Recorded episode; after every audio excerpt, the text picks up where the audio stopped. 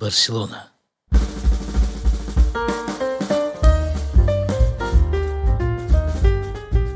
В иврите употребляется такое слово «чупар». Оно обозначает что-то типа поощрения, вознаграждения. И вот наш профсоюз одаривает нас время от времени всякими такими чупарым. Это может быть какая-то мелочь, типа термоса или какого-то фонарика забубенистого. Но на этот раз наш профсоюз решил поощрить нас поездкой в Барселону.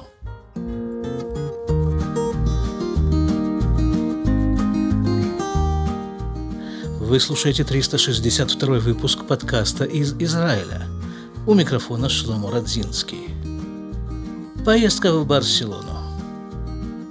Для тех, кто не знает, я расскажу, а тем, кто знает, я напомню, что я работаю в Иерусалиме в системе поликлиник, так называемая больничная касса Купат Холим. Так вот, очередной этот наш э, подарок, да, поездка в Барселону. Конечно, он не совсем чтобы подарок, он практически подарок, потому что за него нужно было заплатить. Я сразу коснусь материальной стороны дела. Заплатить за него нужно было 900 шекелей. Это что? 200 что-нибудь там, наверное, 70 долларов, 80 может быть. Это включало в себя все. Полет туда-обратно, проживание в гостинице, еда, экскурсии – даже представление фламенко нам было продемонстрировано в одном из клубов. Три полновесных дня и три полновесные ночи. Так вот, Барселона. Первое впечатление. Вот еще мы находимся в воздухе, мы приземляемся, мы еще в самолете. Но мы уже видим, что там происходит на Земле, и вот это первое впечатление – это прямые Дороги прямые. Вот они так, прямые, под прямым углом, прямые дороги. И машины, которые стоят на стоянках, стоят прямо. Вот они прямо одна за другой, или прямо одна рядом с другой, они стоят. И вот, э, ну вот в Израиле, не, в Израиле этого не бывает. Ну, тут все как-то вот запутано, извилисто, и машины, чтобы они прямо стояли, ну, о чем речь вообще. Да тут, собственно, нет места, чтобы стоять прямо. И вот самолет садится, приземляется, мы пересаживаемся в автобус, въезжаем в город.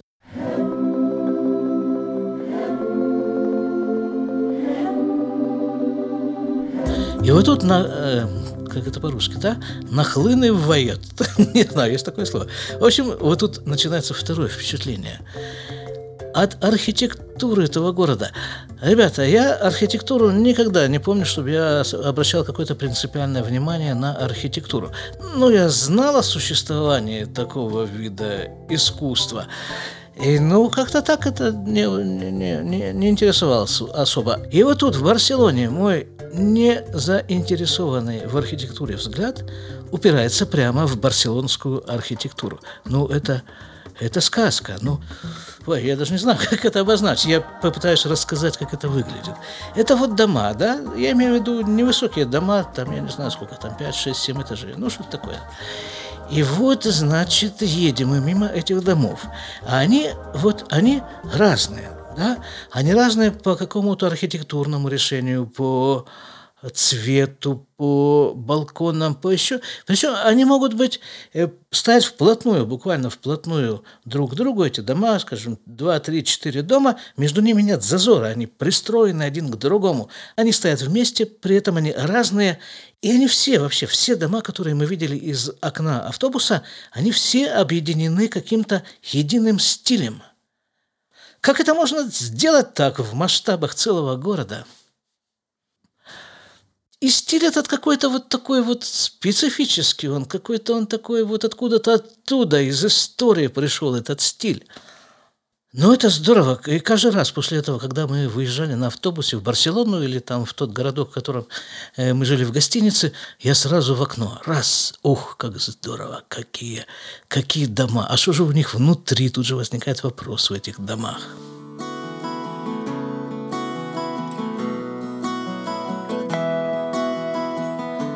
Да, еще я должен вам признаться, что я, собственно говоря, первый раз в жизни находился за границей. Я был в своей жизни в двух странах. Одна из них – это Израиль, а вторая из них, точнее первая в хронологическом порядке, это СССР. А вот в какой-то третьей стране я оказался только сейчас. И то, если бы не наш э, поликлинический профсоюз, честь ему и хвала, я бы, не знаю вообще, выехал бы я когда-нибудь за границу, но как-то не считал это вообще каким-то принципиальным делом, э, ехать за границу, ну, как-нибудь, может быть, потом. А сейчас уже нет, граждане, нет, не потом. Далеко не потом. Да, о чем это мы? О Барселоне. И о профсоюзе, непосредственно с ней связанным. Так вот, профсоюз нам устроил такую, такую поездку. Нас в этой поездке было 360 человек. Два самолета были полностью наши, гостиница полностью наша, ну и автобусов там э, какое-то количество автобусов нас перевозило. Но это, нужно вам сказать, это был четвертый заезд подряд. Да, вот четыре недели подряд очередная группа в воскресенье приезжает в Барселону утром, а утром в среду она оттуда выезжает. Э, ну вот, наша группа была 360 человек. То есть, если каждый заезд был вот такой примерно, а у меня нет оснований предполагать, что это было по-другому, то, соответственно, 1400 там с чем-то человек за месяц наш профсоюз свозил в Барселону.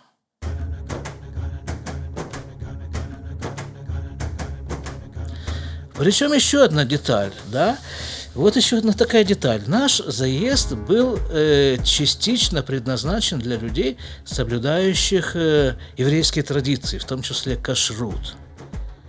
А для этого нужно было что? Нужно было подготовить кухню в первую очередь, пригласить раввина, который этим занимается. И, видимо, он привел с собой помощников или обучил персонал на месте, как работать кошерным образом с продуктами и приготавливать из них кошерную пищу а предварительно нужно было откашировать часть кухни. Посуда была одноразовая, тоже из соображений кашрута. Ну и вот, вот э, такие еще, такие еще у нашего профсоюза были хлопоты. Свозить в Барселону людей, соблюдающих кашрут. И накормить их там. Так вот, Барселона. Несколько статистических данных, которые я услышал от нашего экскурсовода. Роскошный, кстати, дядька тоже был наш экскурсовод.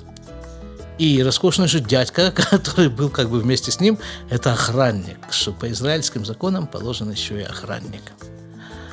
На, каждую, на каждый автобус, да, на каждые 60 человек, или сколько там помещаются в автобусе, вот были, была такая парочка, экскурсовод и охранник так и Барселона. Барселона – это столица Каталонии, такого округа Испании. Занимает она примерно 10% территории Испании, и несмотря на то, что там проживают около 6% населения Испании, ее участие в общей экономике государства составляет что-то около 20%. И в основном это туризм. Как-то ну вот так она, видимо, построена и с таким расчетом построена.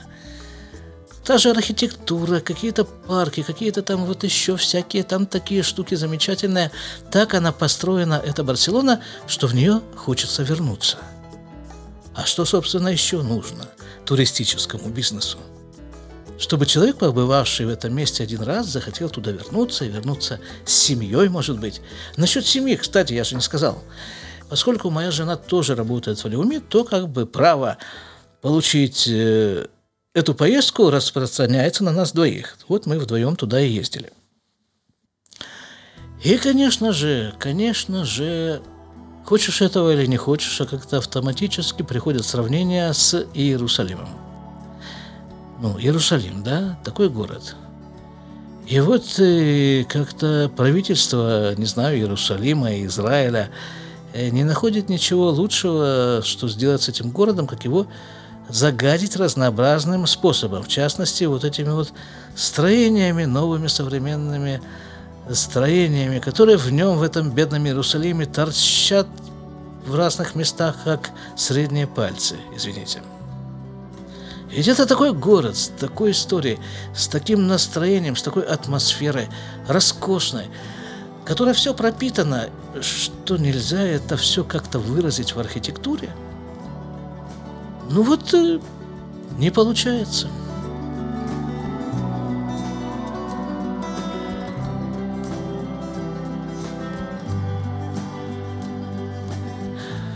А в Каталонии, как это положено каждому приличному месту, время от времени возникают э, течения, общественные течения за независимость Каталонии. Флаг у Каталонии – это желто-бордовые полоски, да?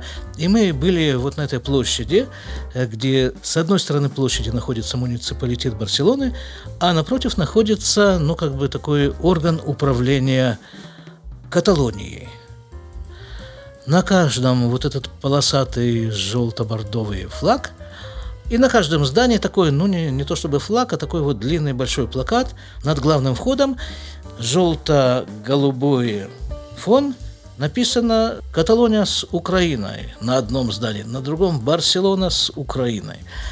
Ну вот, да, значит, на, за независимость Каталония все время от времени борется. И у этого движения есть тоже свой флаг. Он как бы такой, с одной стороны, желто-бордовый, а с другой стороны в него вкраплен темно-синий треугольник с белой звездой. Особенно на этой вот центральной площади многие балконы украшены вот таким вот флагом. Свисает с многих-многих балконов флаг. Флаг за независимость Каталонии.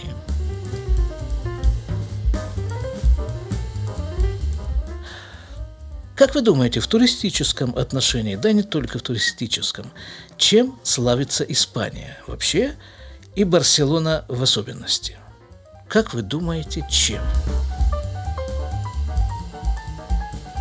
Подумали? Внимание, правильный ответ. Испания в общем и Барселона в особенности славятся своими карманниками. Нас еще в Иерусалиме, еще на работе нам рассылали такие вот э, сообщения по местному мейлу, что, мол, ребята, карманники, готовьтесь, да, готовьтесь. И рассказывали, нас инструктировали, как именно противостоять этой напасти. Если у вас есть рюкзак, а тем более сумка, носите ее на плечах, но перед собой и держите ее двумя руками. Наличные деньги лучше с собой не носить, разве что какую-то мелочь, и особенно, особенно держаться за паспорт обеими руками и ногами, потому что карманнику-то ему все равно что-то ищет из кармана, он потом разберется. И окажется, что он вытащил из кармана ваш э, паспорт, и ему-то он ни к чему, наверное. А вам без него жить и жить в Испании еще какое-то длительное время. А точнее не просто в Испании, не в Барселоне какой-нибудь, а в Мадриде, потому что именно там есть возможность как-то там из Израиля, из Израиля через посольство, через что-то там получить, э, не знаю что, ну, какой-то там заменитель паспорта. Ну, честно говоря, я не очень... Нет, я прислушивался к этим всем рекомендациям. Паспорта и там еще какие-то ценные вещи я оставлял в гостинице в сейфе, а путешествовал, так сказать, налегке, но держать перед собой мой рюкзак я не стал. Тем более, что мы вдвоем с женой, один из нас осматривает достопримечательности Испании, а другой осматривает, в каком состоянии находится наш рюкзак. Ну, я, я утрирую, я утрирую. Все было в этом отношении, все было спокойно. И с нами, и вообще со всей группой. И, кстати, на иврите, да, на иврите, кис – это карман. Значит, соответственно, карманник – это каяс – есть еще такой термин, который в русском языке не встречается. Это такое выражение «кисуоти». То есть меня обокрали карманники. Примерно так это можно перевести. Лекаес, да, это тырить по карманам. Но даже эта деталь, это карманничанье, никак не принижает достоинство этого города и желание в него еще раз съездить.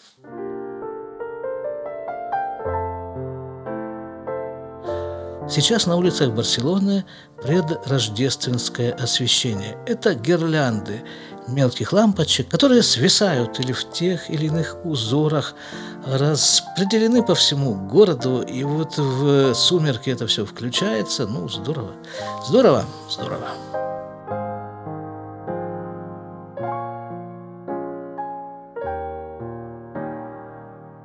Будучи религиозным евреем в Израиле, я хожу в кипе. Да, кипа – это такая, ну, шапочка такая небольшая на голове, потому что предписано еврею покрывать голову. По еврейскому религиозному закону еврей не может пройти арба амот, это что-то примерно 2 метра, больше, чем 2 метра с непокрытой головой. И обычно религиозные евреи носят кипу –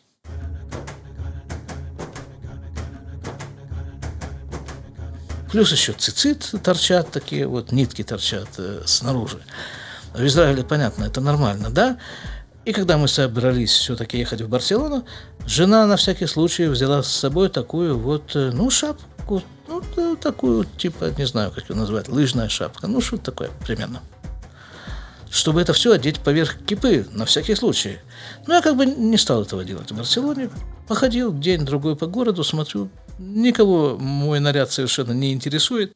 Один раз только в одном из магазинов я шел по этому магазину, магазин большой, и напротив, э, на некотором расстоянии от меня шли два парня, я их даже не рассмотрел, что там они из себя представляют, эти парни, и они так громко сказали «Вива Палестина!»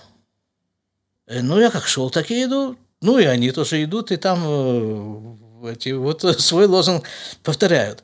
Сначала достаточно громко «Вива Палестина», потом как-то все тише, как-то так менее уверенно, и ну, ну, хорошо, мало ли кто чего на улице кричит. Я себе иду, не обращая внимания в своей экипе со своими цици дальше.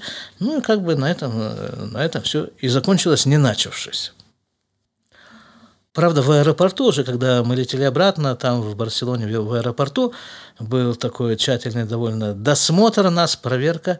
Нас нужно было э, разные этапы проходить этой проверки, и на одном из этих этапов меня встречают какие-то два служивых э, барселонца, проверяющих, и просят меня на испанском же, э, не знаю, что они мне говорили, конкретно я уловил слово «сомбреро» да, и показывают мне на мою кипу. И, судя по жестикуляции, они просят меня ее приподнять, посмотреть, нет ли чего у меня там под кипой, такого недозволенного. Называют они ее сомбреро. Почему-то сомбреро в моем представлении выглядит иначе, чем в глазах истинных каталонцев.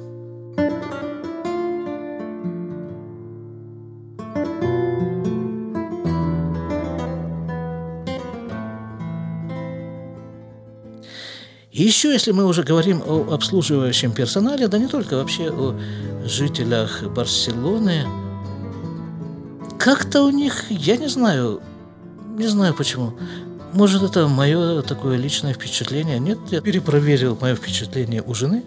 Она тоже обратила внимание. Какое-то у них такое безрадостное выражение лиц. Или, может быть, я просто... Да, наверняка это так. Я привык к выражениям лиц в Израиле и к этому смеху на улицах, и к этому вот э, такому темпераменту местному. Там, ну, люди как-то, как-то такие, не, не знаю, как-то, не знаю, я бы даже это определил, вот это общее выражение барселонских лиц, они такие немножко какие-то обиженные. И сразу как-то видишь это лицо, ну как-то, особенно у человека, который тебя обслуживает там в том же магазине, и как-то тушуешься, ну, думаю, я его обидел чем-то, да нет, вроде, как я его мог обидеть, не знаю языка, не знаю чего. Ну, вот как-то как так. Как-то не очень-то тебе там улыбаются в этой Барселоне, да даже практически вообще никак. Грассы еще могут сказать, но тоже э, так, ну, как часть исполнения служебных обязанностей. Про экскурсии я говорить не буду, это было любопытно. А вот об одном мероприятии, на которое нас э, повезли, э, я расскажу. Это мероприятие называлось «Фламенко».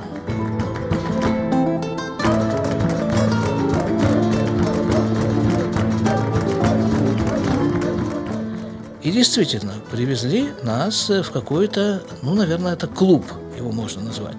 Это было уже в темноте, недалеко от нашей гостиницы – И там чего? Рассадили нас за столы, а на столы положили, ну, пиво поставили в графинчиках и всякие там э, орешки там такие вот, в общем, к пиву.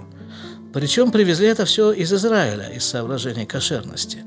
Из тех же соображений кошерности нас там было двое мужчин, все остальные были женщины вот э, на этом представлении – и нас э, с этим еще одним парнем посадили, посадили как бы в отдельную такую комнату сбоку. Мы оттуда можем видеть, что происходит на сцене, а нас там не очень видно. И, ну, как бы и нам зрительный зал тоже видно не очень. Ну, зрительный зал меня, надо сказать, меньше всего интересовал. Я его видел там каждый день. А в Иерусалиме я его тоже вижу каждый день. Я на них уже насмотрелся, а вот на сцене там сначала вышел парень такой с очень неплохим голосом, что-то он там напел всякие задорные испанские, итальянские песни. А потом выскочили ребята и девчата, их было сколько?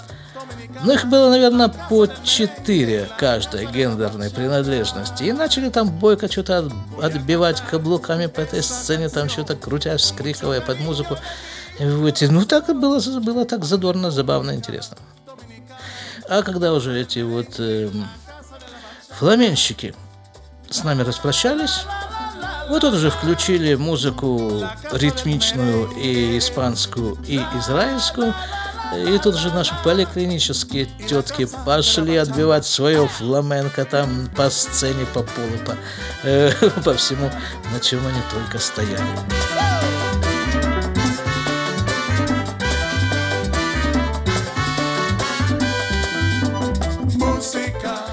Где-то полчаса продолжалась эта поликлиническая фламенко, а дальше, ну все, сели в автобус, поехали обратно в гостиницу, усталые, но довольные. Да, есть, есть у государства Израиль деньги. Общественные деньги, сосредоточенные в профсоюзе в частности. Да, собственно говоря, а я, простите, получаю зарплату из каких денег – тоже из этих вот самых общественных государственных денег. Мне ж никто не приходит так вот и не платит из своего кармана непосредственно в мой карман. Просто пока деньги попадают из его кармана в мой карман, они проходят очень длинную цепь всяких правительственных, э, там, общественных, прочих организаций. Ну, в, каждом, в каждой из этих организаций что-то оседает, и уже то, что мне достается, достается, да? Так вот, есть, есть в этих организациях деньги. Скажем, вот эта вот поездка, да, субсидированная профсоюзом, она шла под лозунгом повышения квалификации. Под это дело мы должны были посетить две полуторачасовые лекции. Ну, что значит посетить? Это все там же, в гостинице, в зале для заседаний проходили эти лекции. Кстати, очень даже, очень даже неплохие лекции, очень даже неплохой лектор, это было интересно неожиданно интересно. Но, тем не менее, это все называлось повышение квалификации. Это шло по какой-то другой совершенно тарифной сетке и другое совершенно налогообложение.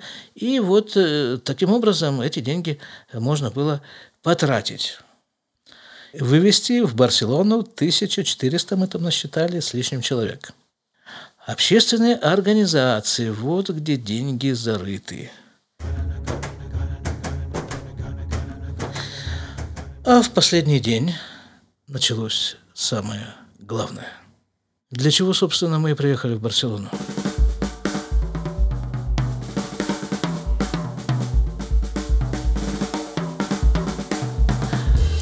Когда перед поездкой мы все встретились, все выезжающие, улетающие в аэропорту в Тель-Авиве, я обратил внимание на такую странную вещь. Большинство улетающих были женщины, не молодого, скажем так, прямо возраста, но это не то, что обратило на себя мое внимание, а обратило на себя внимание вот что. С чем они ехали в Барселону? У каждого был или рюкзак за плечами, или какая-нибудь сумка такая сякая, небольшой сравнительно чемодан с собой и такой большой такой, серьезный такой, настоящий такой чемодан тоже с собой. наш профсоюз вез нас тем рейсом, на котором можно было взять с собой в самолет 8 килограмм веса, а в брюхо самолета положить до 20 килограмм веса. Хорошо, но я так и не понял, зачем вот этим всем женщинам эти громадные чемоданы? Ну, мало ли, там э, какое-то количество платьев они везут, там, не знаю, там чего, какой-то одежды, но все это поместится вот в эти, вот в маленькие, сравнительно эм, емкости. А что у них лежит вот в этом вот большом чемодане, это для меня была загадка до самого последнего дня. А в последний день случилось вот что. Я читал когда-то в книжках, что в войнах, которые проходили в древности, практиковалось отдавать э, завоевателям три дня на разграбление города или сколько-то там дней. Нам дали три часа на опустошение Барселоны. Три часа на шопинг.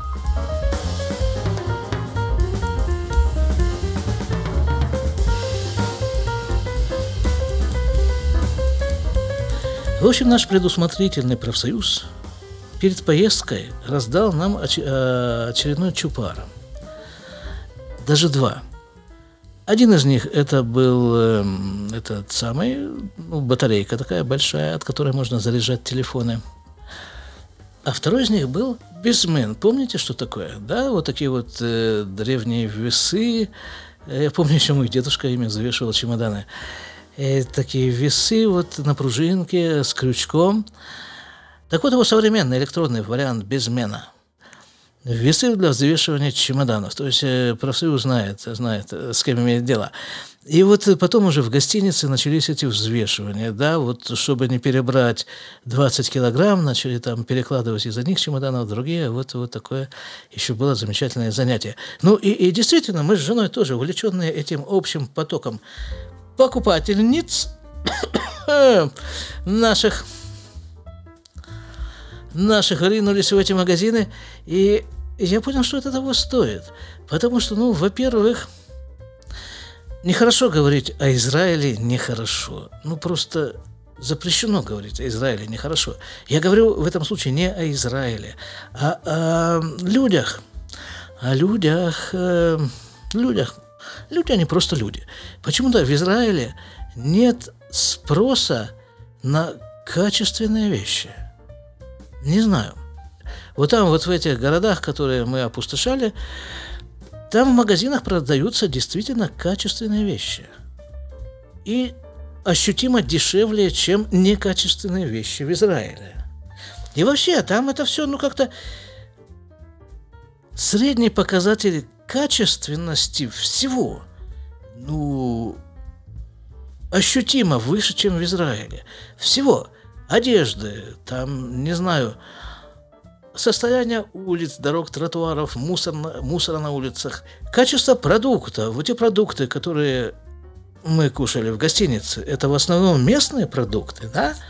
И это вкусно, это качественно. Овощи, фрукты. Да элементарно что-нибудь. Вот та же самая одноразовая посуда, которую нам там давали, из соображений кашрута, это не пластик, это сделано из какого-то материала, который не лежит там в мусорных кучах столетиями. Ложки, вилки, опять-таки, не пластиковые, они деревянные. Одноразовые деревянные ложки, вилки, ножи. Салфетки, которыми мы пользовались, они тоже какие-то такие, ну, видно, что, что окружающей средой там занимаются, это, это дополнительный стимул туда приехать. Вот на этом мы с вами попрощаемся, с надеждой, что в Израиле тоже возродится спрос на качество. Вы слушали 362 выпуск подкаста из Израиля. С вами был Шлома Радзинский. Желаю вам здоровья, самых приятных, самых э, цветных, что ли. Так уже я могу это формулировать после посещения Барселоны. Самых цветных ощущений от жизни Подкаст из Израиля можно слушать теперь на всех аппликациях подкастов, которые только существуют. Если вдруг на какой-то аппликации вы не сможете найти подкаст из Израиля, напишите мне об этом, и я попробую принять меры. И вообще, напишите мне что-нибудь. На странице подкаста из Израиля в Facebook. Всего вам хорошего. До свидания.